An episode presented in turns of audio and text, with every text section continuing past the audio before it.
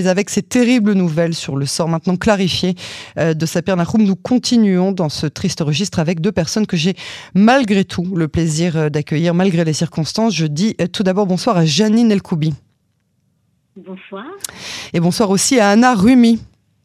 Bonsoir. Bonsoir à toutes les deux et merci euh, d'avoir accepté d'être les invités de cette édition sur Cannes en français. Euh, Janine Elkoubi, vous êtes agrégée de lettres, ex-vice-présidente du consistoire israélite du Bas-Rhin, responsable de plusieurs associations, écrivaine, chroniqueuse chez nos confrères d'actualité juive. Euh, Anna Rumi, vous êtes responsable pédagogique d'un Talmud Torah à Paris, dans le 16e arrondissement, et rabbin en formation. ça, ce sont pour les présentations. On est, malgré les circonstances, très heureuse de vous accueillir tout d'abord, on va parler euh, de votre action, de cette association Nous pour elle, euh, nous, pour elle au pluriel. Expliquez-nous de quoi il s'agit, pourquoi, après de longs mois de travail dans l'ombre, vous avez décidé de vous faire connaître maintenant. Euh, je vais peut-être répondre tout de suite rapidement à cette question.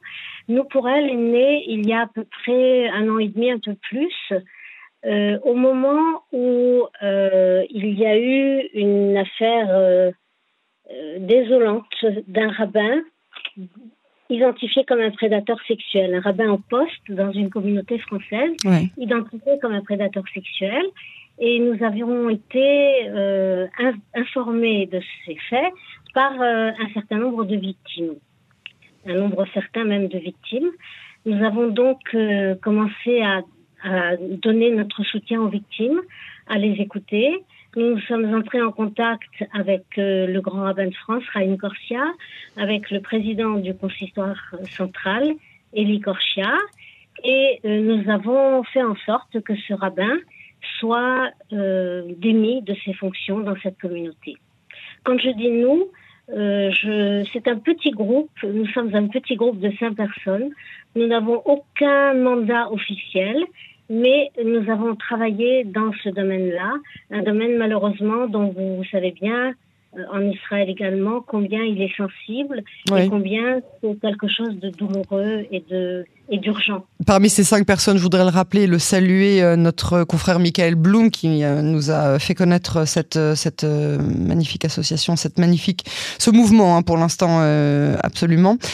donc c'est cet événement qui vous a fait sortir de l'ombre aujourd'hui, mais ça fait déjà plusieurs mois que vous travaillez avant même que cette affaire n'éclate au grand jour. ça fait plusieurs mois que vous travaillez pour mettre en place justement cette association.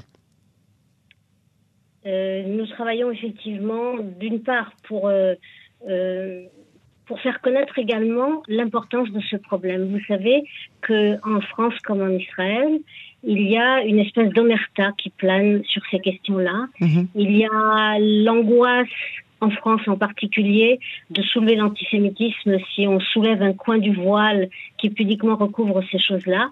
Il y a aussi l'idée que chez nous, ça n'arrive pas, de même euh, que pour les, les, problèmes de violence conjugale, pour les problèmes euh, d'enfants maltraités. Ça, chez nous, ça n'arrive pas. Malheureusement, à force de recouvrir les faits de ce genre-là, de ce voile faussement pudique, eh bien, on aide objectivement les prédateurs et les, les fauteurs de violence et on, on agit contre les victimes. Et ça, c'est quelque chose qu'il faut absolument changer. Anna, peut-être pourrait vous compléter ce que je viens de dire. Euh, oui, oui, merci Janine. Euh, nous, en fait, on est, on est, nous ne sommes pas des professionnels de, de, ces, de ces questions. Et en fait, je dirais que c'est d'abord d'une part la souffrance des, des, des, jeunes femmes qui se sont tournées vers nous parce qu'elles n'avaient nulle part où se tourner, qui nous a profondément euh, marqués. Euh, on s'est rendu compte, euh, ce, petit groupe de cinq personnes, finalement, on s'est rendu compte qu'il n'y avait pas dans la communauté d'écho, d'abord, qu'elles ne, recevaient pas l'écho qu'elles auraient mérité euh, de recevoir face à leur souffrance. Et on s'est retrouvé un petit peu, je dirais, j'ai envie d'utiliser le terme démunis, mais, pas tant que ça. Très vite, en fait, je crois que c'est nos valeurs, nos, valeurs morales, nos valeurs religieuses, qui nous ont poussés à agir et, uniquement ça. Je voudrais juste rappeler que c'est une halakha euh, de, de, s'occuper d'une personne qui est en souffrance. Le, le, texte biblique dit bien si ton frère vient à déchoir, Et, et, c'est pas simplement matériellement, je crois que c'est aussi affectivement, psychologiquement. Et les, les commentateurs sont unanimes pour dire qu'on doit se sentir obligé dans ces cas-là et que je crois qu'on se pose pas de questions. Euh, voilà, donc c'est face à leur souffrance que, qu'il nous a semblé urgent euh, de réagir. On n'est pas du tout des professionnels de la question, donc on agit avec beaucoup de délicatesse euh, parce qu'on ne veut surtout pas faire plus de mal qu'il y en a déjà eu.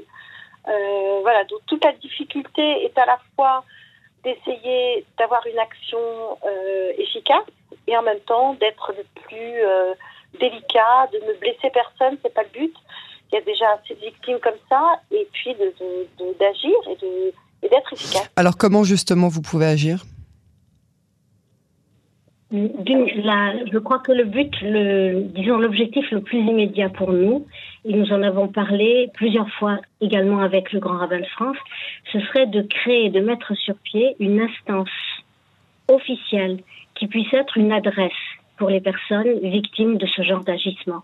Il faut rappeler que euh, l'action de ce rabbin-là euh, n'est pas isolée. Il y a d'autres cas, nous avons eu connaissance d'autres cas de rabbins, mais aussi de responsables communautaires, de responsables pédagogiques qui ont agi de cette manière violente et immorale avec des femmes, mais aussi avec des enfants.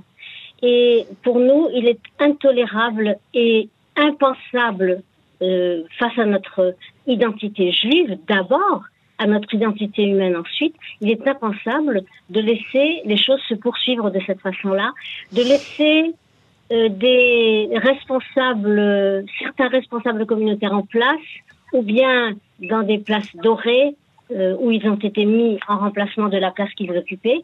Et nous voulons absolument que ces choses-là soient connues. Et nous voulons surtout, je reprends, la création de cette instance-là qui pourrait être, je l'ai dit, une adresse pour les victimes qui, sauraient où aller, où s'adresser et également un lieu de réflexion. Nous voulons travailler avec l'institution, nous voulons que les choses soient faites dans l'ordre. Et nous avons, c'est très important de le dire, nous avons un soutien de taille dans la personne du Rav Shmuel Eliarou qui a pris contact avec nous et qui nous a officiellement et publiquement donner son soutien. C'est quelque chose d'extrêmement important. C'est très très très important, absolument. Euh, on parle de deux faits, euh, deux drames euh, différents. Hein. Le premier donc ces abus sexuels, voire ces viols, hein, selon ce que confirmera l'enquête, dans un jardin d'enfants en plein cœur du quartier de Beit Vagan à Jérusalem.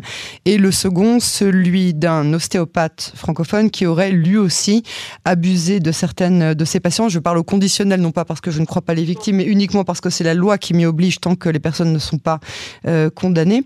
Euh, comment ça se fait euh, qu'on ait si peu entendu parler justement de ces choses-là? Vous parliez d'un omerta, vous parliez d'un voile de pudeur. Est-ce que ça veut dire que la communauté francophone en Israël est plus vulnérable, plus naïve que d'autres? Et si oui, pourquoi? Alors, nous, on, essaye de, de, circonscrire notre action à la France. On est, on est en France et on, on, habite en France et on s'occupe en fait essentiellement de en France, ce qui ne veut pas dire évidemment ni que l'on soit amené à travailler euh, avec ce qui se passe en Israël. je crois que à un moment donné ou à un autre, de toute façon, le lien se fera malheureusement naturellement. Euh, mais disons que nous, notre, notre champ d'action, c'est ce qui se passe en France, parce que euh, en Israël, même si c'est encore balbutiant, il y a quand même des, initiatives qui voient le jour. En France, il n'y a rien. Rien du tout, en tout cas dans la communauté juive. Et nous souhaitons vraiment euh, nous occuper de la France, même si, voilà, encore une fois, euh, malheureusement, ces affaires n'ont pas de frontières. Euh, pas de frontières, je voudrais juste ajouter peut-être un, point qui me semble extrêmement important, c'est que la tendance normale, naturelle d'une institution, quelle qu'elle soit, c'est de se protéger, de se protéger, de protéger sa pérennité, sa survie, et même aux dépens de ses membres. Et là aussi, c'est un point sur lequel je veux beaucoup, beaucoup insister. L'institution ne se protégera que mieux si elle révèle, si elle décèle les agissements et les comportements qui la déshonorent. Est-ce que vous avez un message que vous souhaiteriez adresser euh, ce soir à cette euh, communauté qui nous écoute? Le message, ce serait avant, Alors, Hannah, je te laisse la parole. Ah, vas-y, vas-y, Janine. Les deux, les deux, on sera ravis d'écouter euh, le euh, Janine, par exemple, vous la première, et puis ensuite Rana, si vous le souhaitez. Alors, le message, le premier message, et peut-être le plus important, c'est de ne pas se taire. Quand il arrive des choses pareilles, il faut les, il faut les, les ébruiter, il faut les dire. Il ne s'agit pas de faire des lynchages médiatiques et des, des tribunaux médiatiques, mais il faut en parler. On ne peut pas continuer, en ce qui concerne les femmes et les enfants peut-être encore plus, à succomber sous la honte et sous la culpabilité, alors que la culpabilité est celle du prédateur. Ça, c'est vraiment le message le plus important. Le deuxième message, c'est qu'il y a une éducation à faire au niveau des enfants. Apprendre aux enfants, même jeunes, et aux garçons comme aux filles, que personne n'a le droit de les toucher, fut-il le plus grand des maîtres et le plus grand des professeurs. Un message très important. Rana moi, je voudrais, alors effectivement, dans la, même ligne que Janine, hein, moi je suis, je, suis tout à fait d'accord avec, euh, avec toi, Janine. Je rajouterais également qu'il y a vraiment un travail d'éducation à faire dans la formation des rabbins, euh, qui se fait aujourd'hui aux États-Unis, qui ne se fait peut-être certainement pas assez en France, mais il est temps aussi qu'il y ait une formation des rabbins sur ces questions-là. Ce sont des, sont des, des, des postes fragiles où on est amené effectivement à être dans des situations délicates. je crois qu'il y a vraiment une urgence à former, à former tout ce, tout ce monde et à rendre l'action des rabbins, je dirais, euh, euh aussi noble soit-elle, euh, le plus noble possible, et à justement éviter ce type de situation. Je rajouterai une dernière chose. Mais excusez-moi, je voudrais juste, je voudrais juste préciser parce que j'ai pas bien compris. Vous voulez dire que les rabbins soient formés à ne pas avoir de déviance sexuelle ou bien que les rabbins soient formés à pouvoir dénoncer même leurs euh, confrères, leurs, frères de yeshiva si ça doit être le cas. Dans ce sens-là oui. Les deux.